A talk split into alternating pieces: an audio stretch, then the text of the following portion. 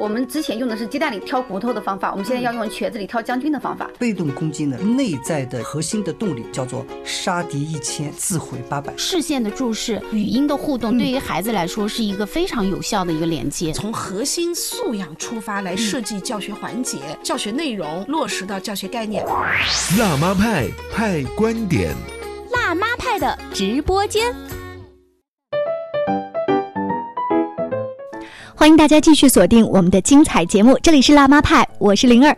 今天我们的后半段直播间里为大家播出整理的是“让爱说话，有效的亲子沟通”这样一个主题的讲座。这是前一段时间由合肥市教育局合肥市校外未成年人心理辅导中心主办的育儿讲座，请到的嘉宾老师是谢健老师，他是我省著名的教学名师，也是省高校学生心理健康专家指导委员会的委员。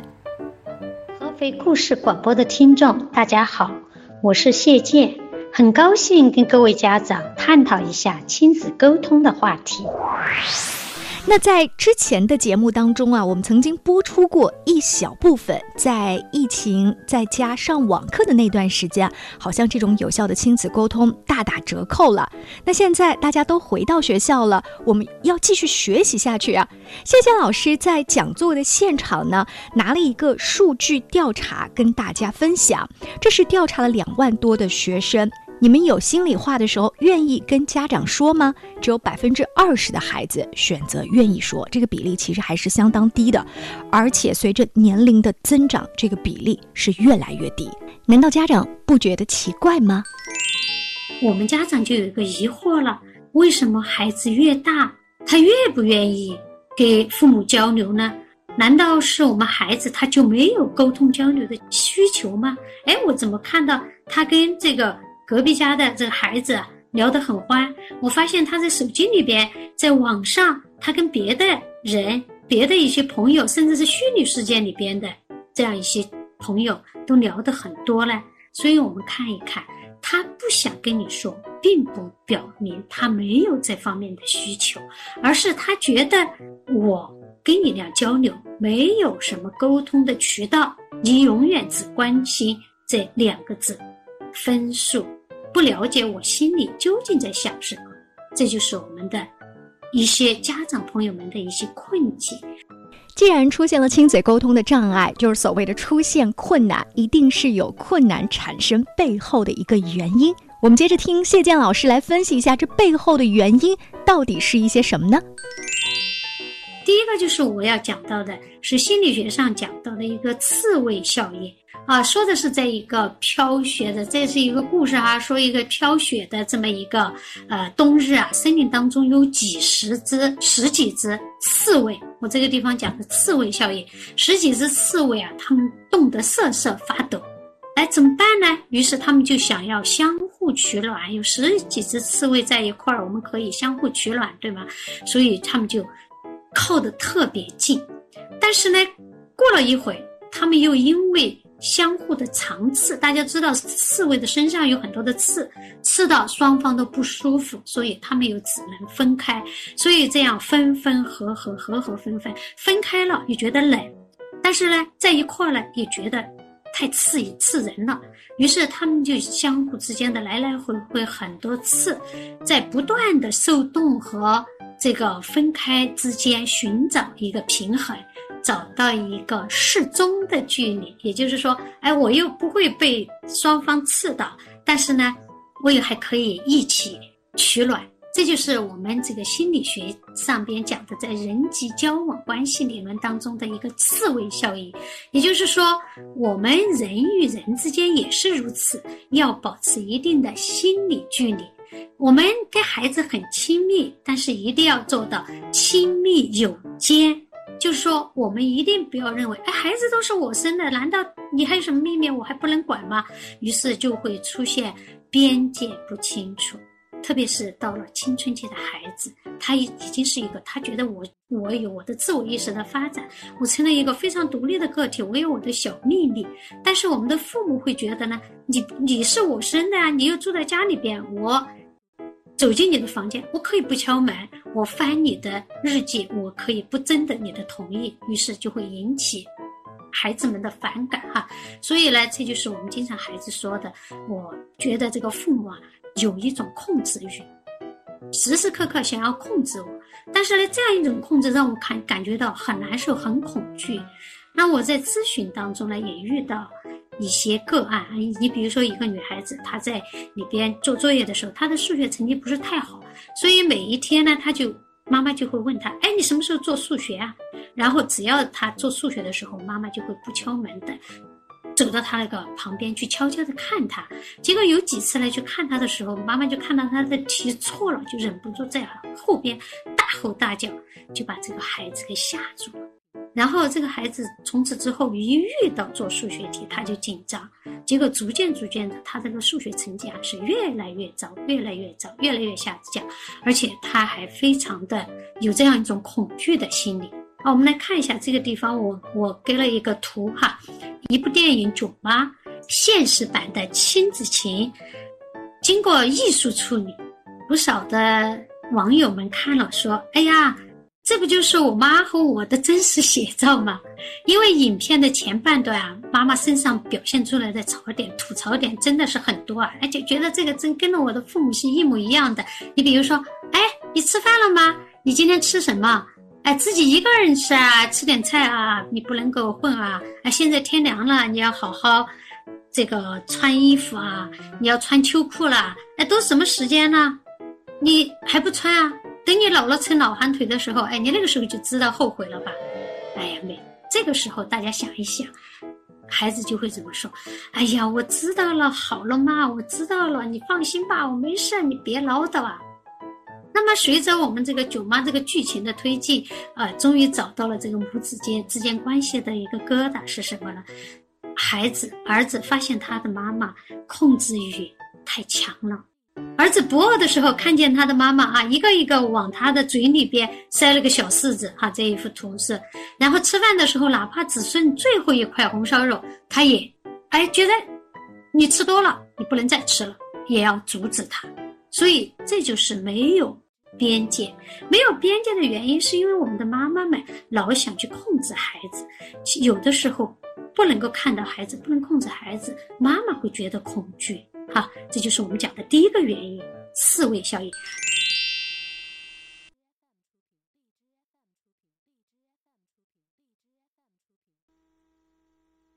This is mommy talk，辣妈派。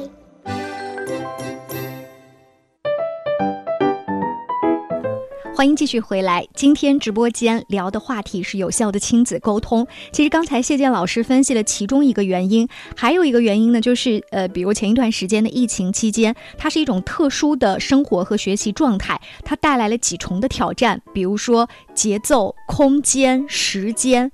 当然了，现在孩子们都已经安全返校了，所以这方面的探讨呢，我们就简短一些。我们把时间呢留给接下来更多的一些问题，比如说，那呃，亲子沟通它具体的一些绊脚石还有哪一些呢？第一个命令指挥，就是我们的爸爸妈妈常常是用这种口气哈，我们不去探讨它的原因，因为爸爸妈妈用这种口气，可能有可能是他过去做孩子的时候，他的爸爸妈妈对吧？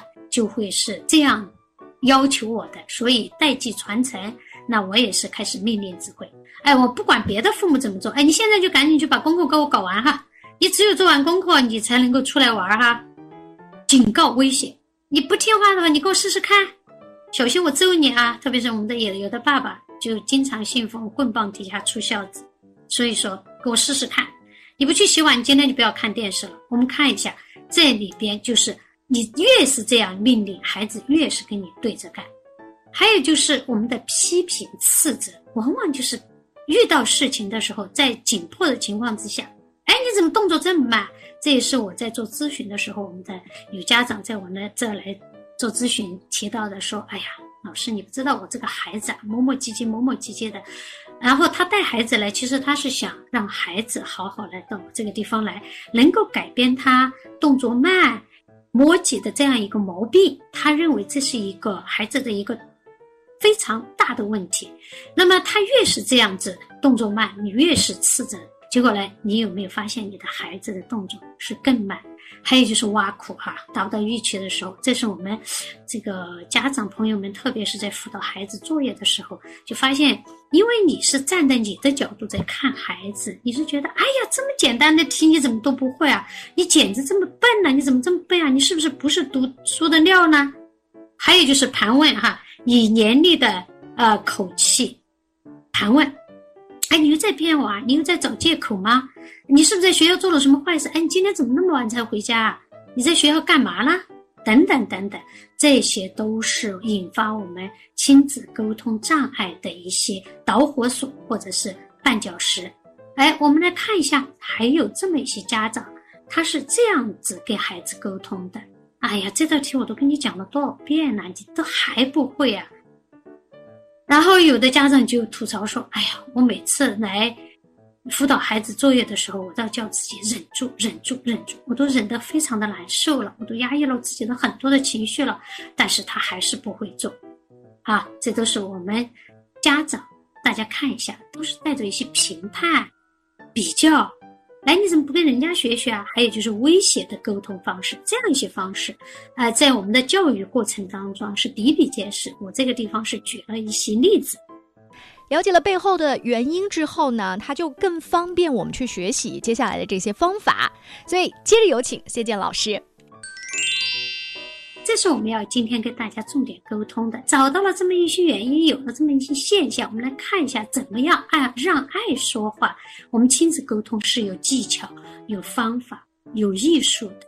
哎，小孩不笨里边的，呃，有一段话，我觉得我看了之后感触特别深，说，哎，大人常常以为和我们说很多的话就是沟通了，其实他们是在自己讲自己爽啊。他们的这句话的意思，我们是在。啊，自说自话，我们是说了让自己爽。那我们说亲子沟通其实是生命的互动，都是手段，通是目的。很多家长说我没有啊，我天天都跟我的孩子说话呀，呃，我跟他沟通啦。其实很多时候就像我们孩子说的一样，是家长自己在讲，沟了，但是没有通，也就是说孩子没有听进耳朵里去。那我们怎么样才能掌握一些沟通的技巧呢？我们看一下，其实亲子沟通的一个基本理念都是，啊，我们的每个孩子，我们都假定他其实他是会很喜欢听父母的话的，在内心的深处，每个孩子都希望自己的行为能够得到父母的认可，而我们的父母都认为啊，呃，其实我们都是以我们掌握的最好的方式在跟我们的孩子沟通。那还有一些我们没掌握的哪些方式呢？其实沟通既沟又通了，有两个字是非常重要的。我们要沟通，首先要用耳朵听，对吗？要听还是说？那我们要怎么样听，孩子才肯把心里的话告诉我们？还有就是说，我们怎么说，孩子才会听呢？这是我们用心沟通技术的最重要的两个字。那有一些什么样具体的沟通技巧呢？第一个就是管理好你的情绪，这一点很重要。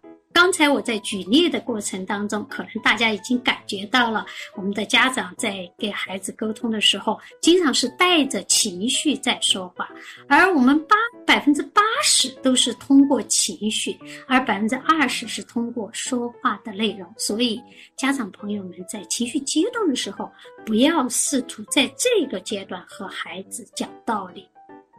啊，有的家长在过来咨询的时候，我会告诉他，他会说。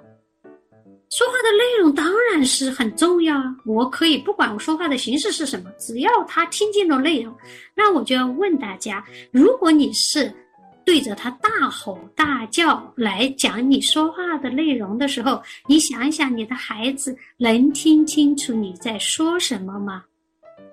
所以我们说不吼不叫，这个时候让孩子感觉到这个对话是安全的。你需要。改变你的态度，改变你的说话的语气。这个说话的语气很重要。你比如说，我们有的时候要放下自己的焦虑。孩子回来跟你沟通的时候，你比如他会说一句话：“哎呀，妈，你可知道啊？我最讨厌我们我们教我们的这个语文的那个老师了。他在全班人面前的吼我哦，嗯，可能我们的家长听见这句话，你的反馈会是什么呢？你做了什么啊？让老师吼你啊？为什么老师老吼你，他没有吼别人呢？看见没有？这个时候家长的反馈，而孩子需要听到的是什么呢？哇，你肯定是老师这样吼你，你可能感觉到很尴尬哈，怪不得你对这个老师这么生气呢。所以这个时候，我们家长尽管是想要说刚才我说的话，最好是放下、暂停，按下你的暂停键，啊，深呼吸一下。啊，有家长说我的孩子早上吃饭特别特别的慢，刚刚上小学的孩子哈，他可能有个适应过程，他早早的就要去。